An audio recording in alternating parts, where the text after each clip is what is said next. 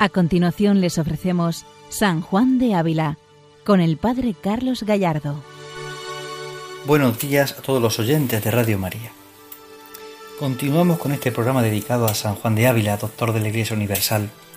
Y lo hacemos entrando precisamente y siguiendo, entrando en esta carta 33. Es una carta que comenzamos hace un par de programas a comentar y continuamos con esa profundización de, de ese misterio de Cristo en el alma consagrada Vemos que esta carta va dirigida a una doncella que quería dejar el mundo y dedicarse a las cosas de Dios. Por eso eh, se manifiesta en la carta, como decíamos en el programa anterior, se manifiesta en la carta eh, una misma experiencia interior que tuvo el Santo Maestro cuando en Salamanca está estudiando y experimenta un cambio de vida, una conversión del corazón. Esa experiencia del santo se ve que se contagia, la transmite él mismo en sus obras, en los sermones, pero sobre todo en las cartas. Y en esta carta pues continuamos profundizando en esta entrega de lo que supone el alma consagrada a Dios, en esta consagración, en esta esponsalidad, que es un misterio que aparece claramente en San Juan de Ávila. Una carta a esta doncella que quiere dejar el mundo para dedicarse a Dios y le hace comprender el santo que Jesucristo la ha elegido para que sea su esposa y por tanto es el gran misterio del alma consagrada, esa esponsalidad, el misterio de la esponsalidad. Seguimos escuchando al Santo Maestro y retomamos la frase última que dejábamos en el programa anterior y por ahí continuamos profundizando en este misterio. Dice el Santo, Sea pues fiel al que por esposo quiere tomar, que él lo será tanto para ella, que probará que no de burla se llama esposo limpio de vírgenes limpias, mas hallará en él todos los bienes juntos. Es una invitación a esta doncella a que sea fiel a Jesucristo, que lo tome por esposo y se enamore profundamente de él y vea que no es un esposo que, que se burla de su esposa, al contrario, es un esposo limpio, que busca vírgenes limpias, que busca corazones que se quieren entregar a él. Y sigue el santo diciendo, y no será como en los casamientos del cuerpo, que las más veces, tras un poco de contentamiento, sucede amargo arrepentimiento.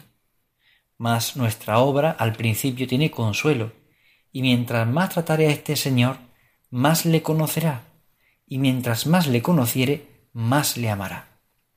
Y aquí el santo pone un secreto en la vida consagrada, pero también en toda vida cristiana. Cuanto más conocemos a Cristo, más nos vamos enamorando de Él.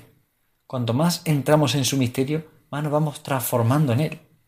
En las relaciones humanas, evidentemente, cuanto más conocemos a una persona, también la queremos más, evidentemente, pero al mismo tiempo descubrimos más sus defectos también y sus limitaciones, cosa que en Cristo no pasa. Cuanto más le conocemos, más nos enamoramos de él porque vemos su perfección, su amor, su misterio, su entrega, su generosidad, su corazón abierto.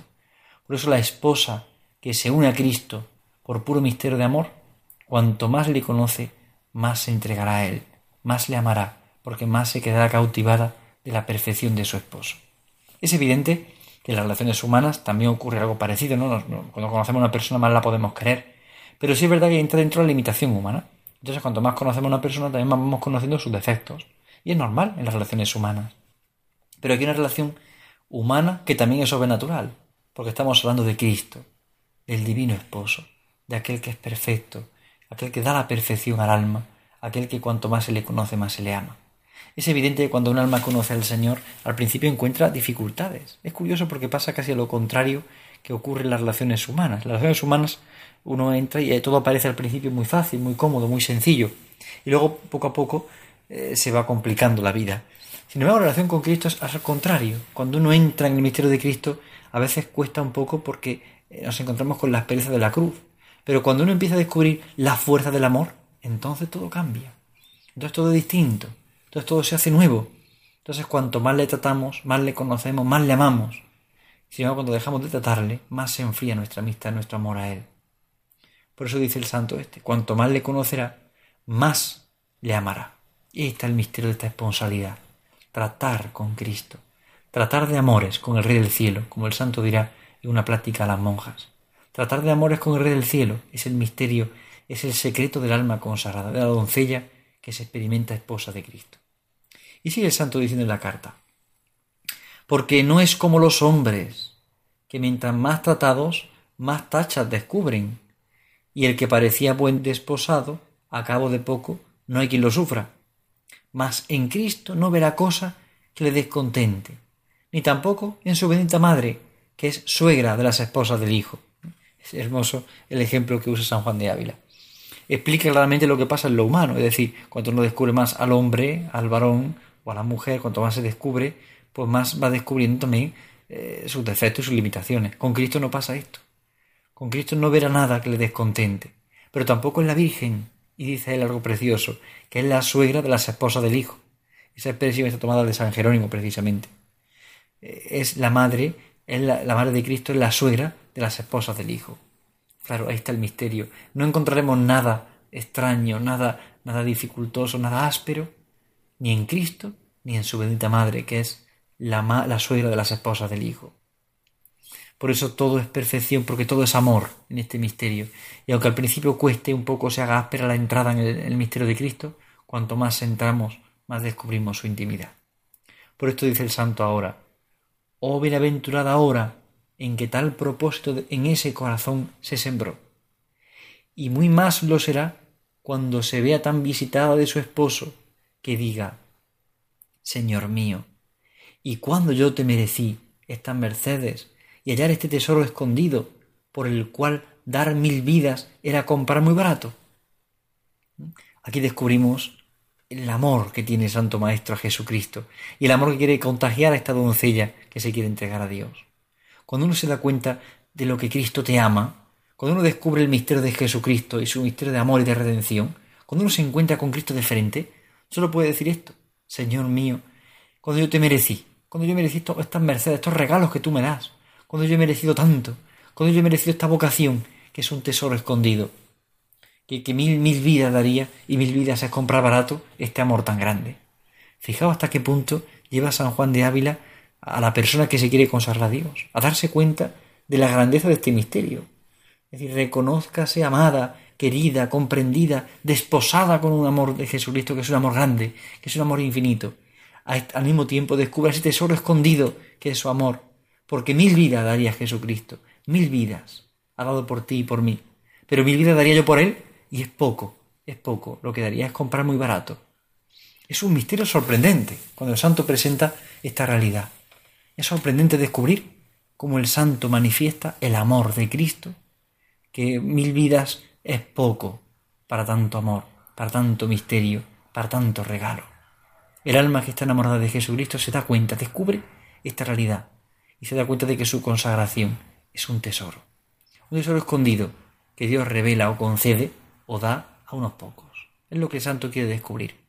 Ya digo que no, no está aquí atacando la vocación laical o atacando el matrimonio, ni muchísimo menos. El santo subraya especialmente la vocación a la vida laical. De hecho, en otras cartas podemos encontrarlo.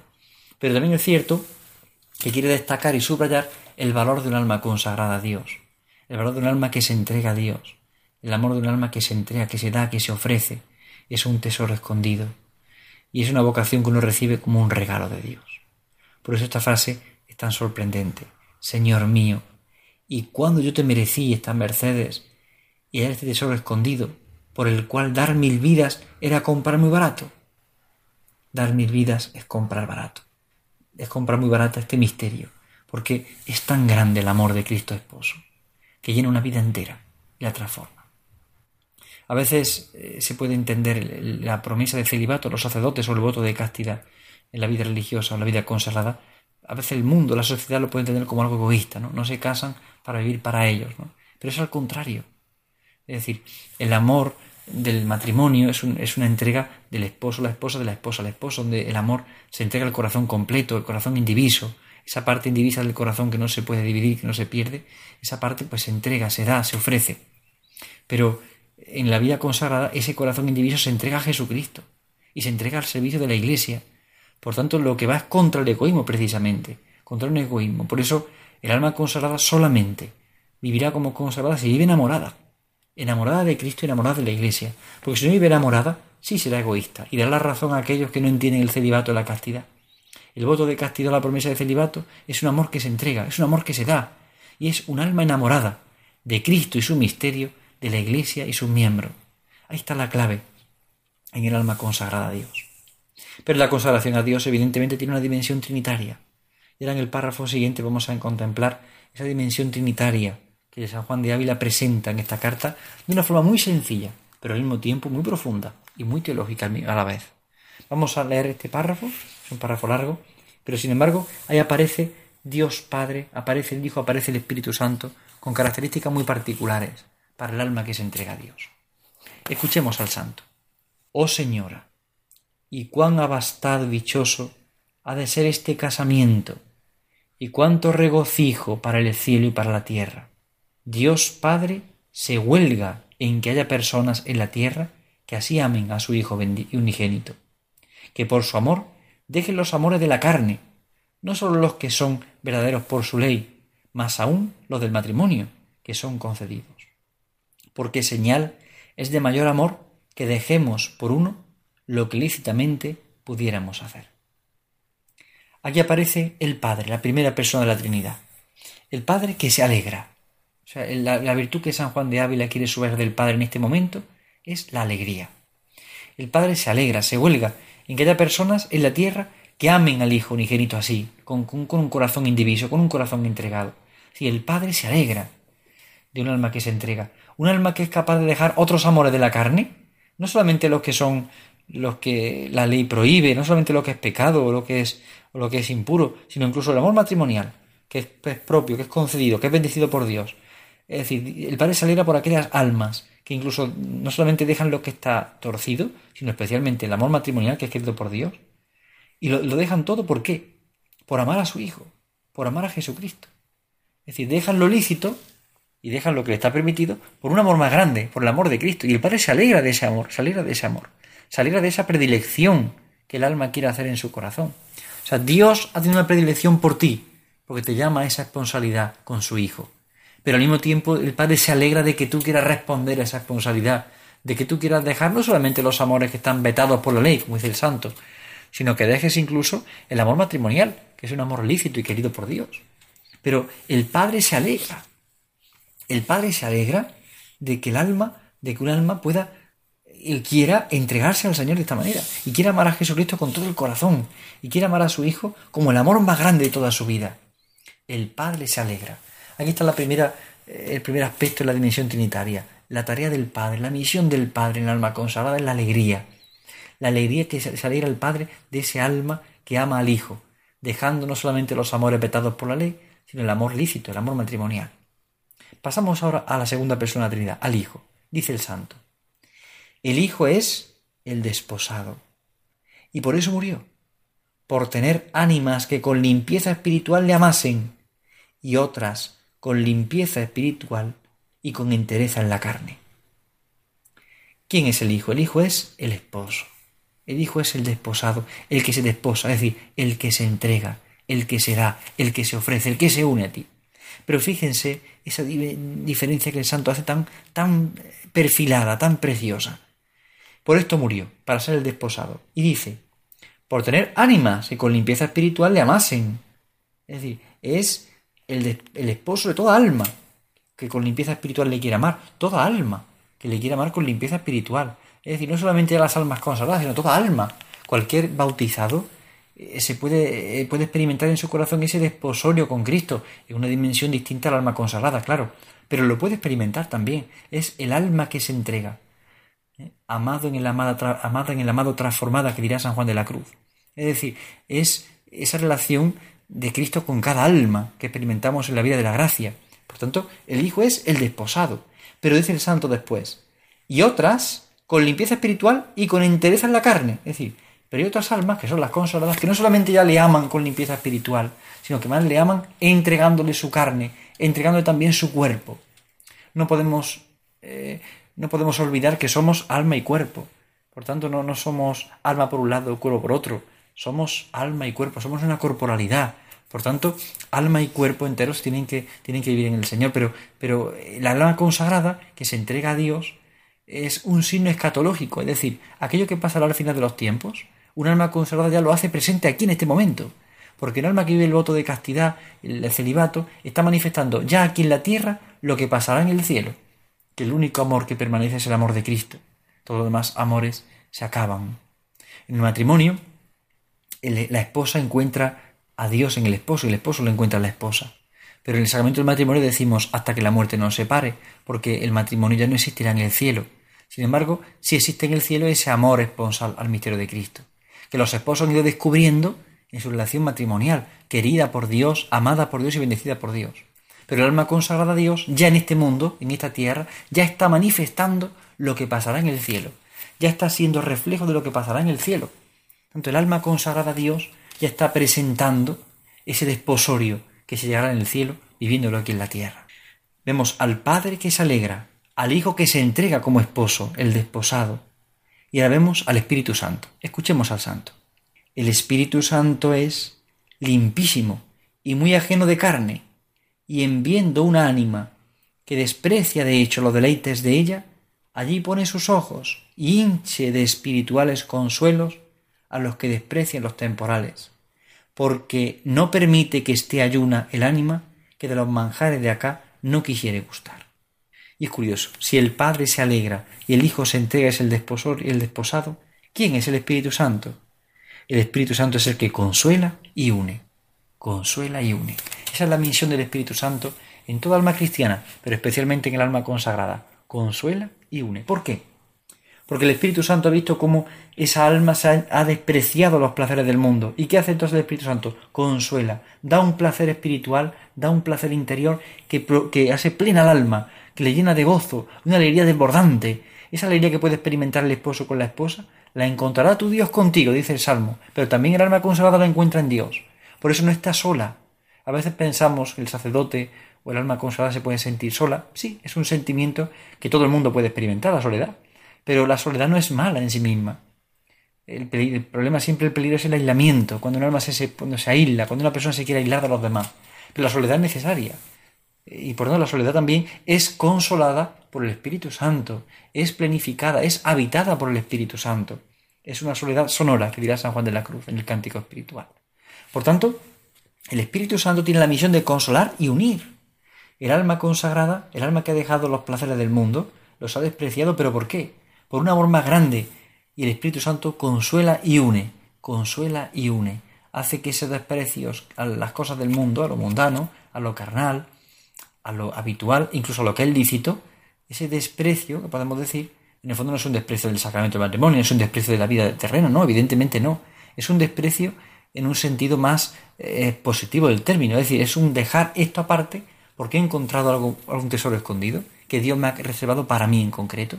Y el Espíritu Santo consuela y une ese, desconsuelo que puede experimentar por dejar los placeres de la tierra, Dios por medio del Espíritu Santo, el Padre, el Hijo y el Espíritu Santo especialmente, tiene la misión de consolar esa alma y unirla a ese misterio de Dios. Profundiza en la unión, hace posible mayormente la unión. El Espíritu Santo une, el Espíritu Santo planifica. Padre, Hijo y Espíritu Santo. El Padre se alegra, el Hijo es el desposor y el desposado, y el Espíritu Santo es el que consuela y une. Y en todo este misterio trinitario no puede faltar la figura de María. Por eso dice el Santo, Escuchémosle. Nuestra Señora es madre del desposado, traslado de él, amorosa y benigna, principio de vírgenes, amparadora y abogada de ellas, y en gran manera se alegra que haya en la tierra virginidad, que es la flor que ella sembró. No faltan pajes en este casamiento, que los ángeles son criados del Rey del cielo y aparejados a todo lo que la esposa hubiere menester.